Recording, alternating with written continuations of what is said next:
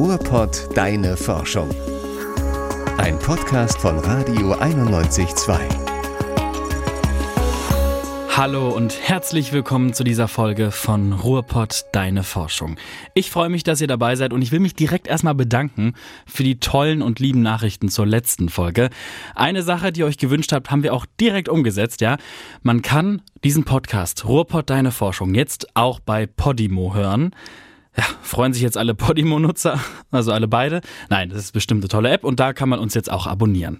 Heute sprechen wir über ein Thema mitten aus dem Ruhrgebiet, betrifft uns alle. Das wird auch eher eine Forschungsfolge als ähm, ja, Wissensvermittlung wie in der letzten Folge. Mir gegenüber sitzen, ja richtig gehört, sitzen zwei tolle Forscher aus den angewandten Sozialwissenschaften, Professor Dr. Ute Fischer und Sina Marie Levenich von der FH Dortmund und wir sprechen über dieses Thema. Wer ist besser? Menschen vom Dorf oder aus der Stadt? Wer engagiert sich sozial und wer nicht? Und warum überhaupt? Woran scheitert Ehrenamt? Was motiviert Menschen, sich für unsere Gesellschaft stark zu machen? Die Fachhochschule Dortmund hat dazu eine Umfrage in Unna gemacht und die Ergebnisse dieser Studie, die sagen ziemlich viel über unser Zusammenleben aus. Frau Lewenich, ich stelle direkt meine These in den Raum. Auf dem Land ist doch eh alles besser. Richtig oder falsch?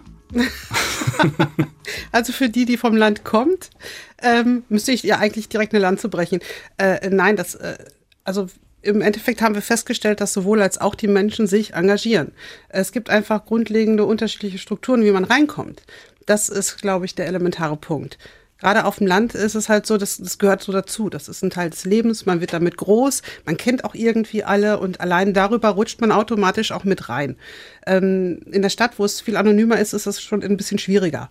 Gerade wenn man vielleicht auch neu zugezogen ist, äh, diese Schwelle zu überwinden, überhaupt jemanden zu finden oder zu wissen, wo kann ich denn hingehen, wen kann ich ansprechen, das ist tatsächlich ein Problem. Jetzt äh, will ich direkt mal mit einer kleinen persönlichen Geschichte einsteigen. Ich habe gestern Abend einer Freundin erzählt, worüber wir hier sprechen. Schöne Grüße an der Stelle. Ähm, und da kam direkt so eine, so eine, ja, so eine überraschte Reaktion. Ach so, ich dachte, du machst einen naturwissenschaftlichen Podcast. Deswegen frage ich, ist Sozialwissenschaft eine Wissenschaft zweiter Klasse? Weil alle denken bei Wissenschaft immer sofort, oh ja, Wissenschaft, das ist irgendwer, der ist im Labor, da hat irgendwer einen Kittel an und guckt sich irgendeine äh, Flüssigkeit an. Ja, das ist ja das Scientists looking at things, haben Sie wahrscheinlich schon mal gehört. Aber Sozialwissenschaft ist doch eigentlich total ja, wichtig. Ja, we are looking at persons, wenn Sie so wollen. ähm, da fragen Sie ja jetzt die Richtigen. Ne? also Sozialwissenschaften sind natürlich Wissenschaft und wir haben nur kein Mikroskop, sondern wir schauen anders auf äh, das, was wir beobachten, was wir erforschen wollen, was wir rekonstruieren wollen in seinen Sinnstrukturen. Äh, die großen Fragen sind die spannenden Fragen. Also warum klappt das überhaupt? Warum verstehen wir uns untereinander? Warum arbeiten wir Hand in Hand? Warum geht das eigentlich? Also das sind so total spannende Fragen und die kann man mit dem Reagenzglas halt nicht beantworten. Und wir haben zum Glück unsere eigenen Methoden dafür, wie Befragungen, Interviewanalysen und so weiter. Herr Frau Fischer, da haben Sie direkt schon das richtige Stichwort gegeben, Methode. Sie haben ja äh, Fragebögen verschickt, Umfragebögen an alle über 14-Jährige in Unna und zwar aufgeteilt auf zwei Regionen in Unna. Also da sieht man auch mal, wie gut wir hier eigentlich über die Stadtgrenzen hinaus äh, vernetzt sind in äh, Dortmund, Unna und dem ganzen Ruhrgebiet. Ähm, aber man muss dazu sagen, Ihre Forschungsergebnisse lassen sich auch auf andere Städte im Ruhrgebiet übertragen, die ähnliche Strukturen haben. Ähm, also Sie haben einmal die Gemeinden Hämmerte und Lühnern genommen, das ist dann quasi das Dorf, und einmal die Vorstadt, die haben Sie auch noch in den Blick genommen, und zwar Unna Süd. Und dann konnten Sie Vergleiche ziehen. Worum geht es denn in Ihrer Studie? Ja, es war äh, die Frage, die in der Stadt selber aufkam, nämlich von den Aktiven dort, äh, wie das Engagement gestärkt werden kann. Und deswegen sind die auf uns zugekommen. Also wir beide wohnen ja selber auch in der Stadt und ähm, beobachten das städtische Geschehen auch wissenschaftlich, also so eine Doppelrolle. Und dann lag das nahe, uns zu fragen, ob wir da mal wissenschaftlich draufschauen können. Also was bereits da ist an Engagement, welche Bereiche auch gut bestückt sind, wo es aber auch fehlt auf der anderen Seite und wie man auch neue Akteurinnen und Akteure hinzugewinnen kann. Wie ist denn die Situation? Haben wir denn genug soziales Engagement? Also genug ist nie genug, ähm, aber wir haben ähm, die Stadtgesellschaft, die ist schon sehr aktiv und das ist auch ihr Selbstbild schon seit Jahrzehnten. Äh, ich glaube, Unnaher rühmen sich, dass sie mit der Stadt doch sehr verbunden sind. Und ähm, insofern ist schon viel da. Und wir haben aber in etwa vergleichbare Engagementquoten wie auch im Freiwilligen Survey und woanders berichtet wird. Also es sind immer so gut die Hälfte der Bevölkerung, die sich in irgendeiner Weise ähm, engagiert. Mhm. Wie sieht denn Engagement aus? Engagement ist immer so ein großes Wort. Da ist halt die Frage, wie man drauf schaut. Also freiwilliges Engagement, wenn wir das von dem freiwilligen Survey aus äh, sehen, das beinhaltet sogar so nachbarschaftliche Hilfeleistungen und Hilfestellungen. An sich geht es darum, es muss was ähm, eine Tätigkeit sein, die unentgeltlich ist, freiwillig, gemeinwohlorientiert. Ähm, also so eine Sache, die ich wirklich einfach von mir aus gerne für die Gesellschaft tue, ohne dass ich erwarte, da äh, primär eine Gegenleistung zu bekommen.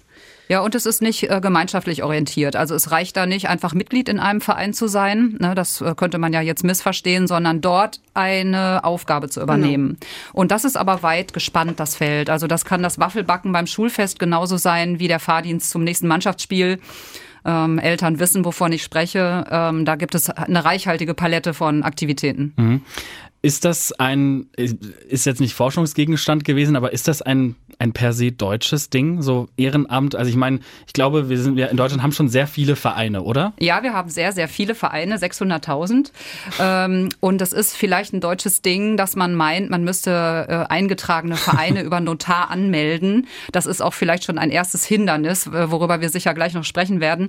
Äh, aber diese Vereine sind eben ein sehr wichtiger Bestandteil dieses Engagements und wir sprechen nicht von Ehrenamt, extra nicht, weil das so ein verstaubter Begriff ist, der es nicht mehr genau trifft. Also wir sprechen von bürgerschaftlichem Engagement, weil es eben gerade auch das Engagement außerhalb der äh, Wahlämter, die man in diesen Vereinsstrukturen hat, meint. Also Protokollant, Vorsitzender, hm, Kassierer. Äh, Kassierer, genau. ja, ja, ja, man, man kennt's. Ähm, jetzt ist aber ehrenamtliches Engagement oder bürgerliches Engagement ja meistens, ähm, oder nicht, nicht, nicht zwingend, aber auch ziemlich anstrengend. Das ist manchmal sehr körperlich sehr anstrengend, außer wenn man jetzt Waffelbacken geht. Das ist eine sehr schöne Tätigkeit, die auch sehr viel Freude bringt. Mm, aber nicht, wenn man das fünf Stunden am Stück tut. Ja gut, das stimmt auch wieder. ähm, was, was, was steckt dahinter? Wie, wie motiviert man sich denn dazu, das zu machen? Muss man sich selber dazu motivieren oder ist das was, was von selbst kommt? Also wenn man damit groß geworden ist, dass das immer so ein Teil des Lebens war, immer dazugehört hat, dann übernimmt man das automatisch. Da sieht man, da ist Bedarf, also mache ich das. Äh, wenn das jetzt aber was ist, ähm, das gerade unter der äh, Frage der Integration von Menschen vielleicht auch mit einem Migrationshintergrund, die äh, solche Strukturen ähm, aus ihrem Heimatland vielleicht nicht kennen, ja, und gar den zum Vermitteln, da ist ein Bedarf und ihr dürft euch einbringen. Das ist, das ist eine Sache, die man viel eher nochmal vermitteln muss dann in dem Fall. Und was ist jetzt der Grund? Warum engagiert man sich ehrenamtlich? Was ist der Anstoß? die, die allermeiste Antwort, die am häufigsten genannt wurde, ist, das macht einfach Spaß. Mhm. Und dann äh, stemmt man miteinander große Dinge, die auch ähm, Menschen in die Stadt holen von außerhalb, internationale Gäste in die Stadt führen und das äh, städtische Leben tatsächlich so stark bereichern. Und das macht einfach Bock. Also, mhm. und das ist eben die Antwort, die auch tatsächlich ja. am allermeisten genannt wurde. Äh, neben weiteren Antworten wie ähm, mit anderen Menschen eben was gemeinschaftlich machen, ähm, die die Zivilgesellschaft stärken. Solche Antworten kommen schon auch. Hm. Neue Leute kennenzulernen. Neue Leute kennenlernen, hm. genau. Ja, genau. das auf jeden Fall auch. Ja. Gerade wenn man in so eine Stadt reinzieht, ist das ja super wichtig. Vor allem, wir haben es ja gerade schon besprochen, man identifiziert sich ja mit der Stadt dann auch ein bisschen. Man gewinnt einen Zugang irgendwie auch zu den Leuten. Man lernt sich kennen. Aber das ist ja auch gleichzeitig irgendwo ein Hindernis. Ne? Wenn man sich nicht kennt, dann neigt man doch wahrscheinlich ja. auch eher dazu, sich nicht zu engagieren. Ne? Genau, das haben wir auch rausgefunden. Also wir haben ja zwei Sozialräume verglichen. Das ist einmal die, äh, die urbane Gegend mitten in der Stadt, die Gartenvorstadt. Da wohnen auch relativ viele Zugezogene, teilweise auch ähm, Migranten aus Flüchtlingsgebieten die auch nicht unbedingt die deutsche Sprache dann direkt beherrschen. Äh, und verglichen haben wir das ja mit der dörflichen Struktur in den äh, östlichen Landgemeinden. Und die äh, Quote des Engagements ist in der Gartenvorstadt tatsächlich deutlich geringer weil es, äh, wenn man noch niemanden kennt, diese erste Schwelle haben wir das genannt, etwas schwierig ist zu überschreiten. Äh, und genau da ist eigentlich ein Riesenpotenzial, was, was wirklich ungenutzt ist bisher. Da gibt es ja auch dann wahrscheinlich noch Unterschiede, nicht nur, ob man jetzt neu zugezogen ist, ähm, da gibt es ja sicherlich noch weitere Gründe dafür, warum man sich vielleicht nicht so engagiert, oder? Ja, wir haben die klassischen äh, Unterschiede zwischen Engagierten und Nicht-Engagierten, was den Bildungsgrad angeht, äh, die Vollzeitberufstätigkeit Ähm, und da ist es eben so, je äh, so, sozialökonomisch schwächer jemand aufgestellt ist, desto schwieriger ist es, sich da einzubringen. Da sind Schamgefühle mit dabei. Es ist aber auch einfach so, dass Ehrenamt oder Engagement braucht Zeit und Geld. Also die Menschen, die woanders äh, aktiv sind im Beruf und in, in der Familie, die schaffen das dann im Ehrenamt auch noch. Jetzt ist berufliche Tätigkeit ja schwierig, weil einerseits ein Hindernis, Zeit ist knapp, ja, Zeit haben wir alle nicht aber gleichzeitig kann das doch auch ein Ausgleich sein für einen anstrengenden Job. Ja, wir haben ja, äh, wir haben das Multi-Engagement genannt, weil die, mhm. die was tun, machen viel. Äh, die, die aktiv sind, die sind äh, meistens auch mit ihren Familien und oder auch der Pflege von Angehörigen beschäftigt und berufstätig. Also die machen dann auch noch bürgerschaftliches Engagement oder sie übernehmen innerhalb des Bereichs bürgerschaftliches Engagement mehrere Aufgaben. Also wenn ich in einem Verein aktiv bin, dann bin ich auch noch bereit, in der Schulpflegschaft was zu machen oder oder weil das dann eben selbstverständlich zum Selbstbild gehört. Hm, da gibt es ja bestimmt wie bei allem auch wieder Unterschiede bei den Geschlechtern, oder? Ja, also äh, wenn man von der Studie, auf die sich immer alle berufen, durch den Freiwilligen-Survey von 2014, sich das Ganze anschaut, dann ist es so, dass da mehrheitlich die, also mit einer leichten Mehrheit, die Männer eher engagiert sind. Das hat sich bei uns tatsächlich nicht so rausgestellt. Bei uns war es so, dass es eher die leichte Mehrheit an Frauen waren, die sich engagieren. Ähm, normalerweise sagt man halt, das äh, Ehrenamt oder das bürgerschaftliche Engagement ist ja männlich, älter, gut situiert, gut gebildet. Das ist so das Bild, was wir von den Menschen haben, die sich äh, freiwillig oder bürgerschaftlich engagieren. Aber ansonsten passt es ganz gut, dass je höher der Bildungsgrad, umso engagierter ist man und äh, je besser man finanziell gestellt ist auch, weil das auch eine große Schwelle ist, wenn ich zum Beispiel mit dem Bus nicht einmal dahin komme, wo ich mich engagieren möchte, weil ich nicht das, diese zwei Euro über habe, um eine Fahrkarte zu kaufen, dann kann ich mein Engagement nicht ausführen. Und das ist auch eine Sache, die rausgekommen ist. Das wird tatsächlich auch ge gefordert.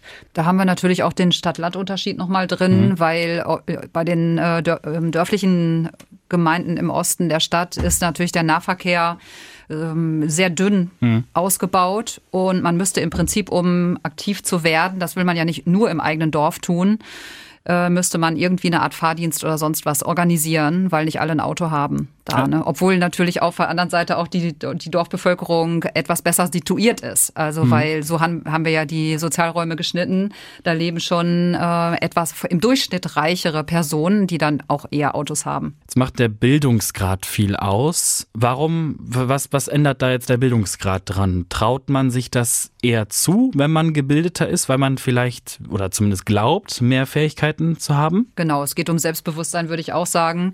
Äh, die Personen mit einer höheren höheren Bildung haben gelernt, frei zu sprechen. Die wissen, was sie sich selber zutrauen können. Da gibt es weniger soziale Scham an der Stelle und äh, diese, diese erste Schwelle, die kann man viel leichter über, überschreiten, wenn man mit einem gehörigen Selbstbewusstsein durch die Stadt geht. Jetzt haben Sie mir im Vorhinein erzählt, dass es auch Probleme gab bei den Rückläufern. Also Sie haben ja die Umfragebögen verschickt und es kamen nicht so unbedingt viele zurück, was natürlich auch an Corona lag, weil die Leute nicht mal eben zufällig irgendwie an der Post vorbeikommen. Aber ihnen ist da auch was aufgefallen. Ne? Es gab ähm, fast doppelt so viele Leute, die, die an einer Umfrage teilgenommen haben, äh, in der ländlichen Region. Ne? Woran liegt das? Man könnte das mit äh, so einer Traditionsthese verbinden. Eben, wir haben schon davon gesprochen, äh, das gehört irgendwie mit dazu. Das ist äh, Teil des Lebensentwurfs, dass man sich natürlich nachbarschaftlich und sonst wie engagiert. Mhm. Das ist auf den Dörfern total normal.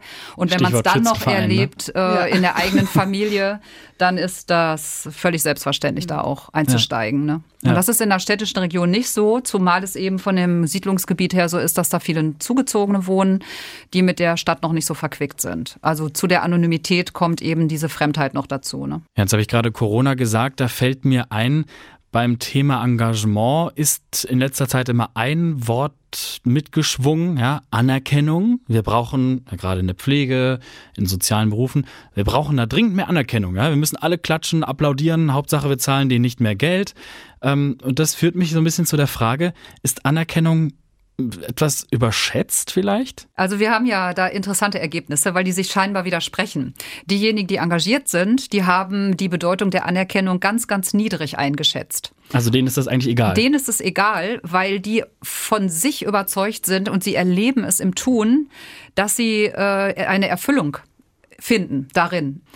Deswegen kommen die gar nicht auf die Idee zu sagen, wir wollen da mehr Anerkennung für. Also weder finanzielle, das ist meist sowieso nicht gemeint, sondern ähm, eher ähm, ja anerkennende Worte sozusagen. Aber auch das suchen die nicht. Und das bestätigt eigentlich auch meine frühere Forschung. Ich habe viel über Lebenssinn geforscht, dass es äh, wirklich von innen her kommt, dass man sich nützlich machen will für eine Gemeinschaft drumherum. Ob es die Nachbarschaft ist oder die Stadtgesellschaft oder was auch immer. Also was wir schon haben äh, dazu aber, ist, dass ähm, auf der anderen Seite gerade die, die nicht engagiert sind, der Meinung sind, dass es mehr anerkannt werden oder mehr wertgeschätzt werden sollte. Und wir haben schon noch äh, eine deutliche Forderung von symbolischer Wertschätzung in Form von zum Beispiel ähm, Zeiten, die gut geschrieben werden, gerade bei Jugendlichen, die sich engagieren, dass sie sagen, ähm, ich kann das im Zuge der Schule oder nachher des Studiums gar nicht in der Form weiterführen, weil mir die Zeit dafür fehlt. Dann bräuchte ich ein Bonussemester. Mhm. Ja, oder dass ich vielleicht in einem Ranking irgendwie weiter nach oben rutsche, weil ich mich engagiert habe, dass ich dann vielleicht eher einen mhm. Studienplatz bekomme in der Form. Das mhm. wird dann schon also man kann es vielleicht so auf den Punkt bringen, es soll keine Nachteile bringen, dass man sich engagiert ja. hat. Ne? Mhm. Und das ist ja sehr, sehr verständlich und das kostet noch nicht mal Geld. Also oft denkt man ja äh, von der Stadtpolitik her, oh weh, oh weh, die wollen schon wieder Geld haben, aber darum ja. es gar nicht. Und es ist auch nicht nur symbolisch, weil das wäre ja wirklich eine praktische Hilfe auch. Ähm, und auf der anderen Seite, also wir hatten ja gerade äh, gesagt, äh, diejenigen, die engagiert sind, legen wenig Wert auf Anerkennung oder es hat gar keine Bedeutung fürs eigene Tun. Und auf der anderen Seite vermuten die aber, dass die, die noch nicht engagiert sind, das bräuchten. Mhm. um sie zusätzlich zu gewinnen. Also das ist widersprüchlich eigentlich. Das machen die sich halt gar nicht klar. Klar, die forschen ja nicht über sich selber. Das ist ja unser Job gewesen, aber diesen Widerspruch, ähm, der sagt eben auch viel aus darüber, was man über andere denkt. Ne? Mhm. Also Anerkennung ist nicht so wichtig, aber wir glauben und reden uns ein, das wäre für die anderen wichtig. Das ist doch mal interessant. Ähm, Frau Fischer, Sie haben es ja eben schon gesagt, man muss nicht immer zum Notar rennen und einen Verein gründen, wenn man sich engagieren will. Man kann das auch so. Das ist also ganz klar ein Hindernis. Ja, der Abbau von bürokratischen Hürden ist sehr häufig ja. genannt worden. Also das ist manchmal brauchen die Infrastrukturen, vielleicht einfachere Zugänge zu Internet und Co. oder Ansprechpartner in der Verwaltung. Also dass diese äh, Hürden aus dem Weg geräumt werden, damit die, die aktiv sind, sich entfalten können. Und äh, eine, eine Grundlage an Strukturen muss finanziert werden, also damit die Vereine auch zum Beispiel jetzt in der Corona-Zeit überdauern können. Also ähm, da ist UNA mit der Ehrenamtsagentur aber eigentlich auch schon auf einem guten Weg. Die, da gibt es äh, diverse Schulungen für Vereinsmitglieder, die, also dass denen unter die Arme gegriffen wird und äh, die unterstützt werden. Den, gerade der Ehrenamtsagentur ist halt auch sehr daran gelegen, genau dieses Netzwerk zu stärken und dann halt auch die kommunale Unterstützung mit einzufordern. Ich stelle jetzt mal zwei Worte in den Raum. Egoismus und Altruismus. Ja, also man kann das Ehrenamt äh, als völlig egoistisch äh, interpretieren, weil man etwas für sich selber tut. Also man tut es nicht nur für andere, sondern äh, das macht eben einem selber offensichtlich Spaß. Das war ja die Hauptantwort, die wir bekommen haben. Also man könnte sagen, boah, sind die egoistisch, sind ihrem Spaß hinterher, aber es ist eben ein Spaß, der aus der Gemeinschaft erwächst. Und insofern geht es Hand in Hand. Und das ist äh, soziologisch gesprochen immer der Fall, wenn wir über menschliches äh, Leben sprechen, dass äh, es immer eine Balance gibt zwischen Eigeninteresse und Gemeinwohlbindung oder wie Sie es nennen, Egoismus und Altruismus. Man lernt natürlich durch bürgerliches Engagement auch selber auch Fähigkeiten hilft da vielleicht auch in, in dem Sinne Anerkennung, dass man sagt, du bekommst eine Urkunde, du hast die und die Fähigkeiten und die ist auch von, von einer gewissen staatlichen Behörde oder so anerkannt und das hilft einem dann auch im persönlichen Werdegang weiter? Also wir haben die Diskussion gerade im jugendlichen Engagement schon seit Jahren. Ähm, was wird anerkannt, was wird angerechnet, was kriegen die für Zertifikate, womit können die sich im Endeffekt nachher äh, noch äh, zusätzlich bewerben? Und äh, auch das ist zwiegespalten. Es gibt genug Jugendliche, die sagen, ne, mich interessiert das eigentlich nicht, ob das auf meinem Zeugnis steht. Es gibt aber auch ganz viele, die das tatsächlich dezidiert einfordern. Dann muss auch die Möglichkeit bestehen, dass ich das bekomme. Ja, es kostet ja auch nichts oder kaum was. Das ist auf jeden Fall eine Sache, die angeboten werden könnte. Andere Städte machen es schon längst. Ähm, wie heißt es nochmal? Dieser Pass oder was? Ehrenamtsnachweis ist das. Ja, so ein ne? Ehrenamtsnachweis. Mhm. Aber interessant ist doch auch, es gibt eben wirklich viele Jugendliche, die sagen, ich will mir mein Engagement damit nicht verwässern, mhm. dass ich das für meine Vita will. Also das ist, wie wir es vorhin auch schon hatten, ähm, aus, man will das aus Überzeugung machen. Aber es soll nicht so aussehen, als würde man es umzu machen. Also Nee, ich hatte, ich hatte eine äh, Äußerung in dem, was ich für meine Bachelorarbeit bearbeitet habe, analysiert habe, wo es genau darum ging, äh, dass geäußert wurde, ja, wenn meine Eltern gewusst hätten, dass ich da nachher ein Zertifikat für kriege, dann hätten die mich natürlich dahin geschickt. Aber ich mache das ja nicht für meine Eltern, sondern ich mache das für mich, weil ich das gerne tue. Welche Rolle spielt die Kirche beim Engagement? Interessanterweise ist es tatsächlich so, dass was wir eigentlich erwartet hatten, dass auf dem Land äh, primär im kirchlichen Bereich sich engagiert würde, wie man es auch so schön stereotyp denken würde, hat sich gar nicht abgebildet. Das war eher äh, Teil der Stadt in dem Fall ähm, was allerdings auch wirklich für eine gute Gemeindearbeit spricht in dem Fall. Und äh, auf dem dörf dörflichen Bereich war es tatsächlich eher der Freizeit- und Sportbereich, der da besser abgedeckt war. Ja, wir hatten es genau andersrum erwartet, Genau. äh, dass die Städter dann halt in den Sportvereinen aktiv sind. Und wir haben sehr wenig Unterschiede gefunden, auch zu unserer Überraschung, was so die Haltungen zum Ehrenamt angeht. Das kann natürlich am Rücklauf liegen, obwohl sich gerade in dem städtischen Umfeld sehr viele Nicht-Engagierte auch beteiligt haben. Das spricht eher für die Verbundenheit zur Stadt, dass man so eine Umfrage mitmacht, obwohl man noch gar nicht engagiert ist. Ne? Äh, Aber in der Haltung, was man vom Ehrenamt denkt, wie, als, als wie wichtig man es erachtet, gab es kaum Unterschiede. Die Kirche hat also eine relativ große Bedeutung für Engagement. Über 30 Prozent, sich gerade der Befragten, ähm, engagieren sich im Zusammenhang mit der Kirche. Es treten aber immer mehr Leute aus der Kirche aus. Was macht denn das mit dem Engagement, Frau Fischer? Es verlagert sich. Also ähm, natürlich ist es ein Feld, was auch nach wie vor, vor allem in Unna, äh, eine große Bedeutung hat. Natürlich treten viele aus, auch gerade jetzt wieder, aber ähm, diejenigen, die aktiv sind, die sind ja noch noch stärker verbunden mit der Gemeinde und das sind nicht die, die austreten. Also so rum würde ich sagen. Das ist ja auch der Effekt, den wir dann im städtischen Bereich gefunden haben. Wer engagiert ist, bleibt auch. Es ist also wie so ein Kit, äh, der die Gesellschaft zusammenhält und der einen ans, an den Stadtteil bindet, auch in, in positiver Weise. Ne? Aber äh, es verlagert sich, das Engagement vom kirchlichen Bereich in andere Felder. Es geht nicht verloren, würde ich sagen. Wenn Sie jetzt Ihre Studienergebnisse ganz prägnant für einen städtischen Poli oder ländlichen Politiker zusammenfassen müssten, der überhaupt keine Zeit hat dafür, aber es ist ja wichtig. Ja, was, was würden Sie sagen?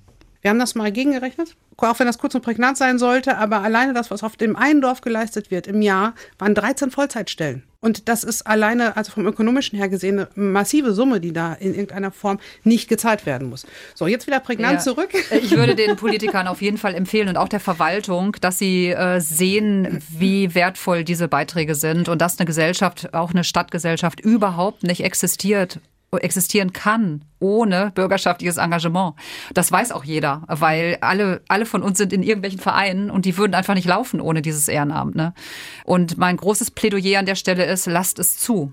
Wir haben ja extra zwei äh, Stadtteile rausgesucht, die sehr unterschiedlich sind, also städtisch-ländlich, um zu zeigen, wie eigensinnig die Strukturen auch sind. Also in, im städtischen Bereich eben äh, eher Strukturen, im ländlichen Bereich eher informelles vielleicht, das wäre noch ein Unterschied.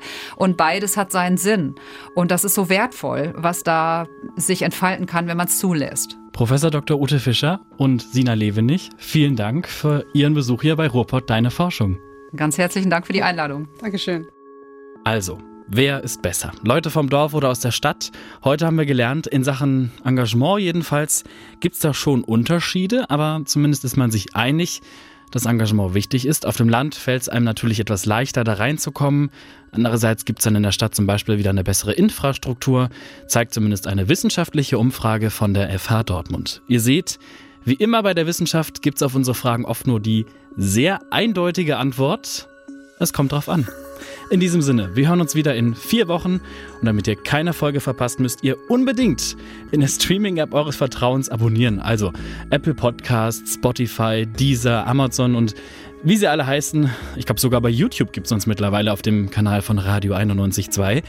Und äh, wenn ihr vor allen anderen wissen wollt, worum es in der nächsten Folge geht, dann empfehle ich euch mal bei Ruhrpott Deine, Deine Forschung auf Instagram vorbeizuschauen. So, und äh, wenn ihr noch was habt, Feedback oder so, gerne per Mail an mich. Forschung at radio 912.de. Genau, sprechen wir dann drüber. Und ich wünsche euch jetzt noch einen schönen Tag. Macht's gut. Bis zum nächsten Mal in vier Wochen. Und ich hoffe, bis dahin habe ich meinen Friseurtermin bekommen.